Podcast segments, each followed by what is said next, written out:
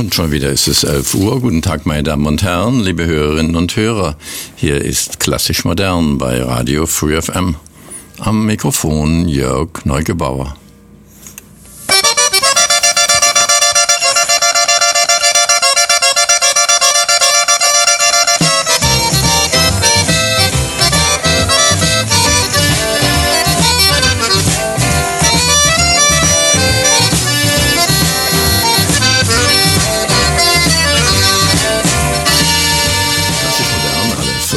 Tage, dienstags ab 11 Uhr, gibt es Gedichte und Prosa, vorzugsweise aus der klassisch-modernen Epoche zwischen 1890 und 1920 mit zahlreichen Abstechern in neuere literarische Gefilde, wo es ebenfalls viel moderne Poesie gibt, die mittlerweile klassisch geworden ist und darüber hinaus immer wieder auch etwas aus der Gegenwart, das meiner Einschätzung nach dazu geeignet ist, dereinst klassisch zu werden. Ja, und was heißt das überhaupt klassisch? Ich würde es als überzeitlich gültig definieren. Ja, und dazwischen jeweils klassisch moderne Musik mit den 1970er Jahren als Schwerpunkt beziehungsweise mit Musik, die in dieser Zeit ihre Wurzeln hat. Und dazu gehört sicherlich auch der eben gehörte Titel Accordion Boogie von und mit Clifton Chenier. Clifton Chenier war ein Zydeco-Musiker aus Louisiana, der auch der King of Zydeco genannt wurde. Er ist 1925 geboren und starb 1987. Vorige Woche starb ein anderer amerikanischer Musiker, der Sänger und Bandleader Tom Petty im Alter von 66 Jahren. Hören Sie nun die allererste Single, die er noch unter, noch nicht unter dem Namen Tom Petty and the Heartbreakers, sondern unter einem anderen Bandnamen auch aufgenommen hat. Die erste Single aus dem Jahr 1973, Up in Mississippi Tonight.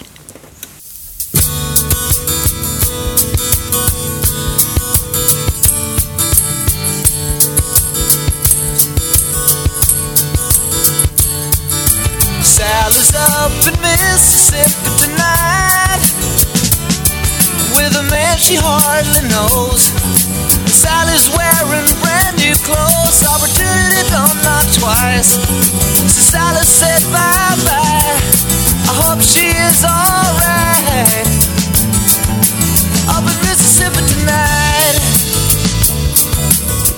Beginnen wir mit einem Gedicht von Oscar Pastior mit dem Titel Das Arsenal des Sommers ist erschöpft. Das Arsenal des Sommers ist erschöpft. Wer bürgt fürs Luftgeflüster vor der Nacht? Das Rosenspiel hat einen Sturm gebracht. Schon sind die Türme in der Stadt geköpft. Das Licht am Himmel stellt Verhöre an, die kurz und kalt sind wie ein Ja, ein Nein. Für dich tritt eine stumme Schwalbe ein, und für die Welt kräht dreimal laut der Hahn.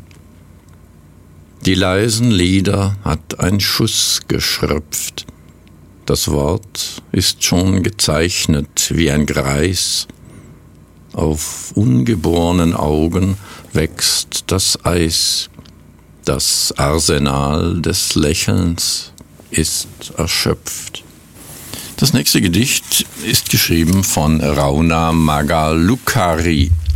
Und zwar ist es abgedruckt in dem Band Erbmütter Welttöchter aus dem Samischen von Christine Schlosser. Der von Johanna Domokos herausgegebene Band ist 2016 im Eichenspinner Verlag Chemnitz erschienen.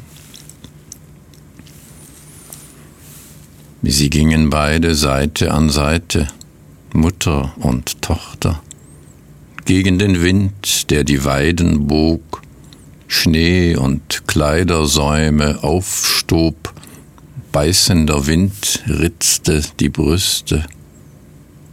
Kein Gedanke mehr an den Sommer, an die Vögel.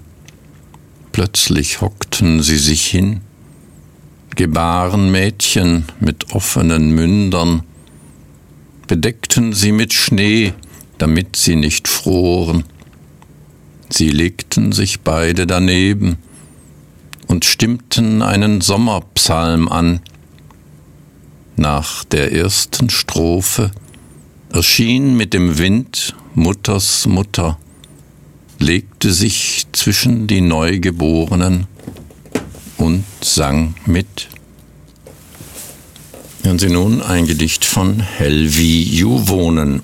Helvi Juwonen lebte von 1919 bis 1959 und das Gedicht wurde aus dem Finnischen ins Deutsche übersetzt von Manfred Peter Hein. Leben. Einmal kommt der Augenblick des Festes. Niemand, der Teil hat an Dauer und kühlerer Bläue. Der Himmel steigt wie der Rand eines Bechers. In jeder Fensterreihe wechselndes Gesicht.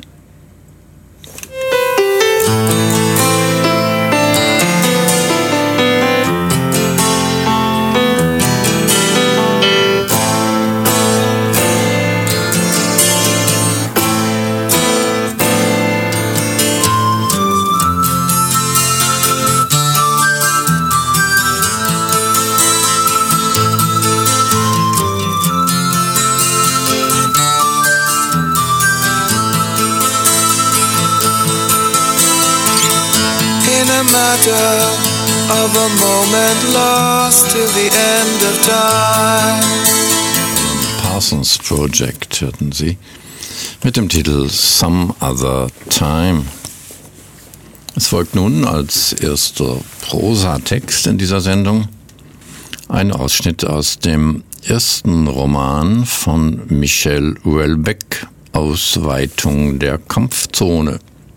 Er ist äh, auf Französisch erstmals 1994 erschienen und in der deutschen Übersetzung von Leopold Federmeier 1999. Hören Sie daraus nun aus diesem Roman den Abschnitt, äh, den ersten Teil des Abschnitts 7 von Teil 1 mit der Überschrift Katharin, kleine Katharin. Good times are coming, I hear it everywhere I go. Good times are coming, but they're sure coming slow. Neil Young. Die Pförtnerin im Landwirtschaftsministerium trägt immer noch einen Minirock aus Leder, aber diesmal brauche ich sie nicht, um das Büro 6017 zu finden. Catherine Le Chardois bestätigt von Anfang an alle meine Befürchtungen. Sie ist 25, hat ein Technikerdiplom in Informatik und schlechte Zähne. Ihre Aggressivität ist erstaunlich. Hoffen wir, dass Ihr Programm funktioniert. Und zwar besser als das letzte, das wir Ihnen abgekauft haben. Reiner Schrott. Aber schließlich entscheide ich ja nicht, was wir kaufen. Ich bin hier die brave Liese, die die Dummheiten der anderen ausbaden muss. Und so weiter. Ich erkläre ihr, dass ich auch nicht entscheide, was wir verkaufen und schon gar nicht, was wir produzieren. In Wirklichkeit entscheide ich überhaupt nichts. Weder sie noch ich entscheiden irgendetwas. Ich bin nur gekommen, um ihr zu helfen, um ihr Exemplare des Benutzerhandbuchs zu geben und zu versuchen, mit ihr ein Programm für die Einführung zusammenzustellen. Aber nichts von alledem kann sie beschwichtigen. Ihr Zorn ist heftig und sitzt tief. Jetzt redet sie von Methodologie. Ihrer Meinung nach müsste sich jedermann einer strengen Methodologie unterordnen, die auf dem strukturierten Programm basiert. Stattdessen herrscht überall. Anarchie, die Programme sind auf x-beliebige Weise heruntergeschrieben, jeder sitzt in seiner Ecke und macht, was er will, ohne sich um die anderen zu scheren, es gibt keine Verständigung, es gibt keinen gemeinsamen Plan, es gibt keine Harmonie. Paris ist eine grauenhafte Stadt, die Leute kommen nicht mehr zusammen, sie interessieren sich nicht einmal für ihre Arbeit, alles ist oberflächlich, jeder geht um 6 Uhr nach Hause, ob die Arbeit erledigt ist oder nicht, das alles ist ihnen scheißegal. Sie schlägt vor, einen Kaffee trinken zu gehen. Natürlich bin ich einverstanden.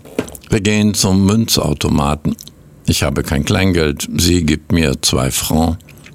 Der Kaffee ist ekelhaft, aber das bremst sie nicht in ihrem Elan. In Paris kann man mitten auf der Straße verrecken und keiner schert sich darum. Bei ihr zu Hause im Bearn ist das anders. Jedes Wochenende fährt sie nach Hause ins Bearn und abends besucht sie Kurse, um beruflich voranzukommen. Noch drei Jahre und sie hat vielleicht ihr Ingenieursdiplom in der Tasche. Ingenieur. Ich bin Ingenieur. Ich muss etwas sagen. Mit leicht verkümmerter Stimme erkundige ich mich. Welche Kurse? Controlling, Faktorenanalyse, Algorithmik, Buchhaltung. Wohl eine Menge Arbeit, bemerkte ich etwas vage. Ja, viel Arbeit, aber Arbeit macht ihr keine Angst. Ab abends arbeitet sie oft bis Mitternacht in ihrer kleinen Einzimmerwohnung, um ihre Aufgaben zu machen. Auf alle Fälle muss man kämpfen, um im Leben etwas zu bekommen. Das war immer schon ihre Meinung. Wir steigen die Treppe hoch zu ihrem Büro. Na gut, dann kämpf, kleine Katharine, sage ich melancholisch zu mir. Sie ist wirklich nicht sonderlich hübsch. Abgesehen von den schlechten Zähnen hat sie glanzloses Haar und kleine, vor Zorn funkelnde Augen, kaum Brüste, keinen Hintern. Gott hat es wirklich nicht gut mit ihr gemeint. Ich denke, wir werden uns sehr gut verstehen. Sie scheint entschlossen, alles in die Hand zu nehmen und einzuteilen. Ich werde nur noch reisen und meine Kurse abhalten müssen. Das passt mir hervorragend ins Konzept. Ich habe überhaupt keine Lust, ihr zu widersprechen. Ich glaube nicht, dass sie sich in mich verlieben wird. Ich bin sicher, dass sie nicht im Traum daran denkt, mit irgendeinem Typ etwas anzufangen. Hören Sie nun ein Gedicht aus dem Band Bauplan für etwas anderes von Judith Hennemann.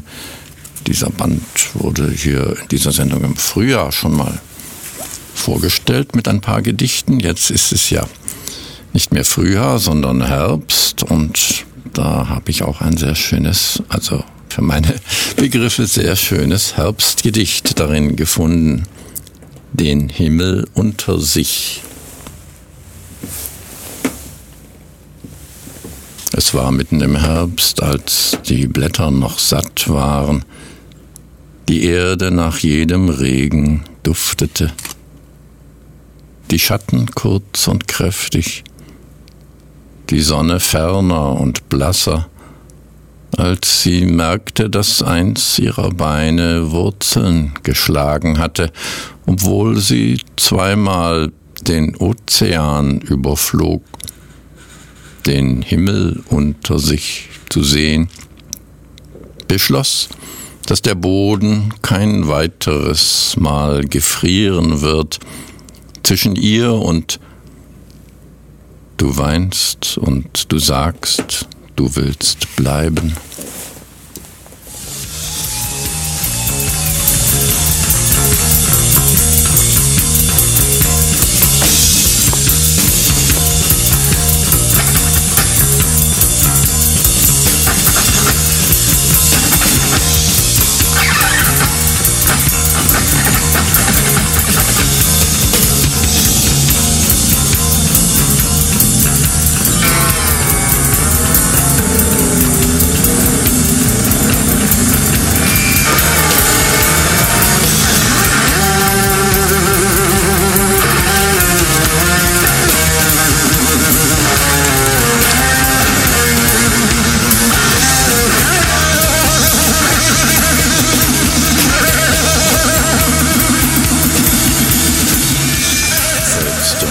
Sun war das.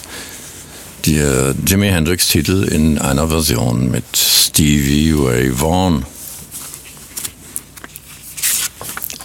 Bertolt Brecht veröffentlichte 1949 einen Band mit Kalendergeschichten. Daraus hören Sie nun die zwei Söhne.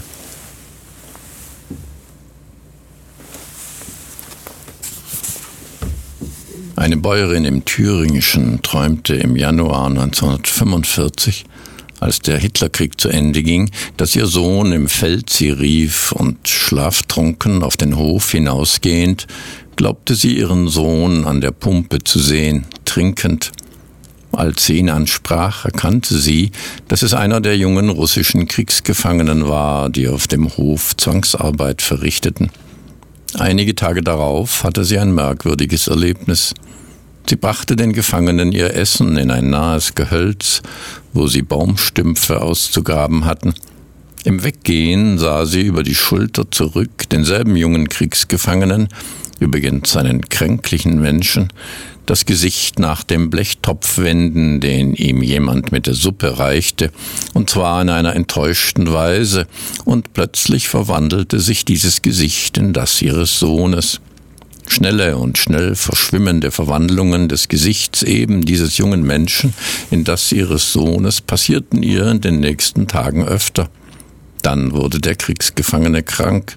Er blieb ohne Pflege in der Scheuer liegen. Die Bäuerin spürte einen zunehmenden Drang, ihm etwas Kräftiges zu bringen, jedoch wurde sie daran gehindert durch ihren Bruder, einen Kriegsinvaliden, der den Hof führte und die Gefangenen roh behandelte, besonders nun, wo alles anfing drunter und drüber zu gehen und das Dorf die Gefangenen zu fürchten anfing. Die Bäuerin selbst konnte sich seinen Argumenten nicht verschließen.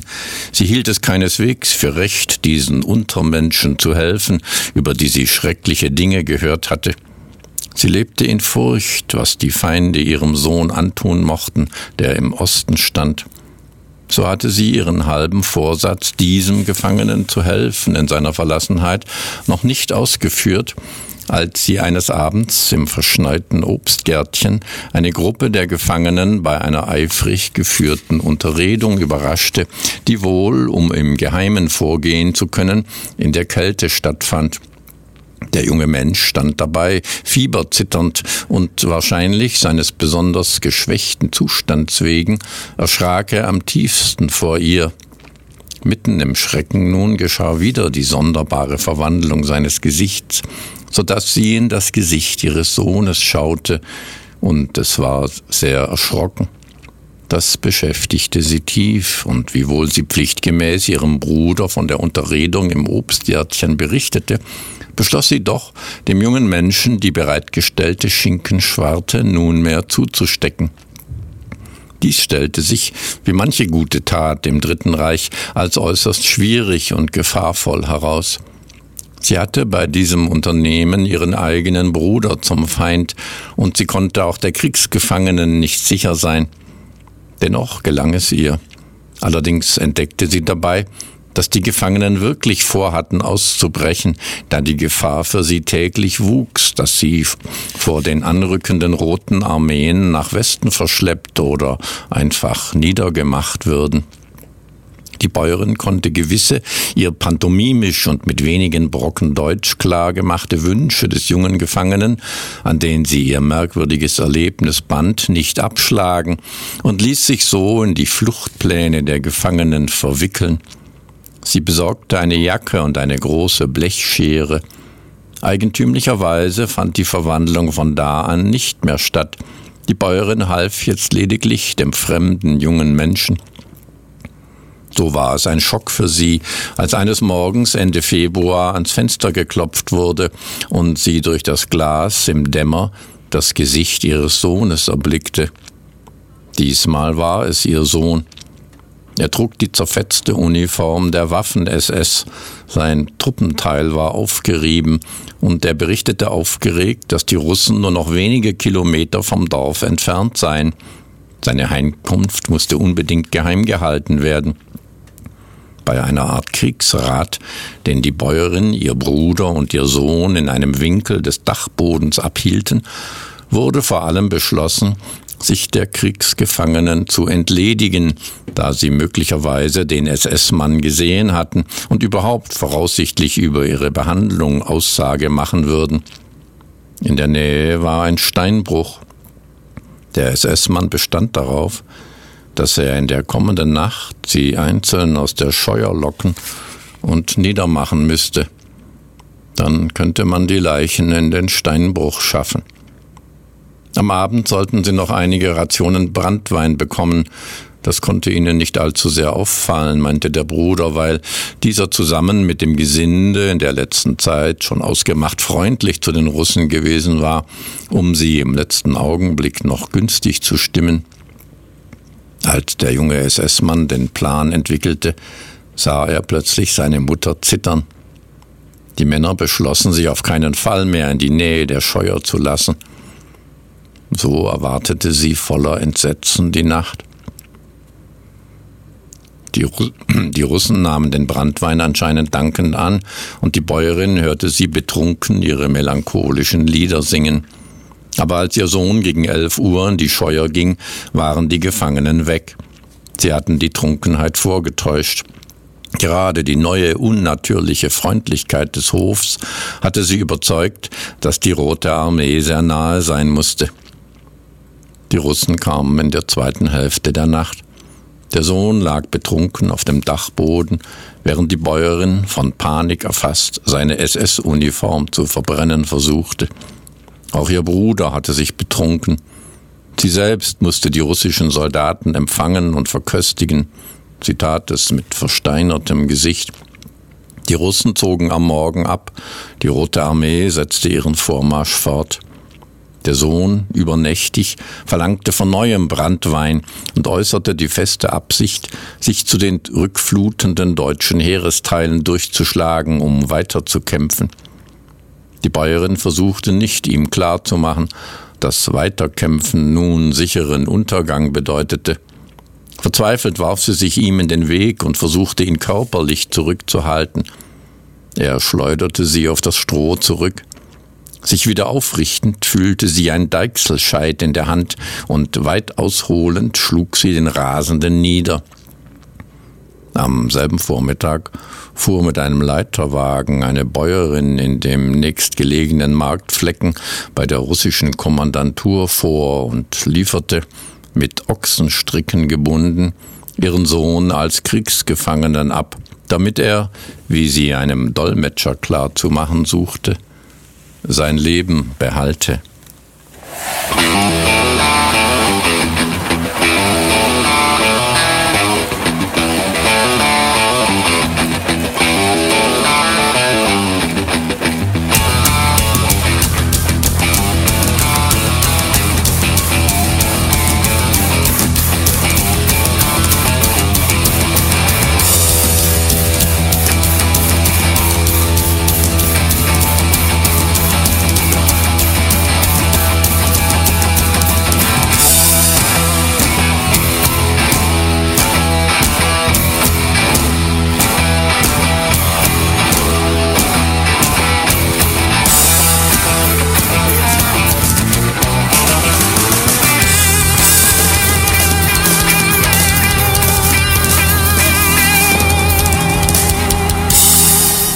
Schwestern aus Los Angeles waren das, die alle drei Heim mit Nachnamen heißen. Und so heißt auch die Band Heim mit dem Titel Oh Well von Peter Green.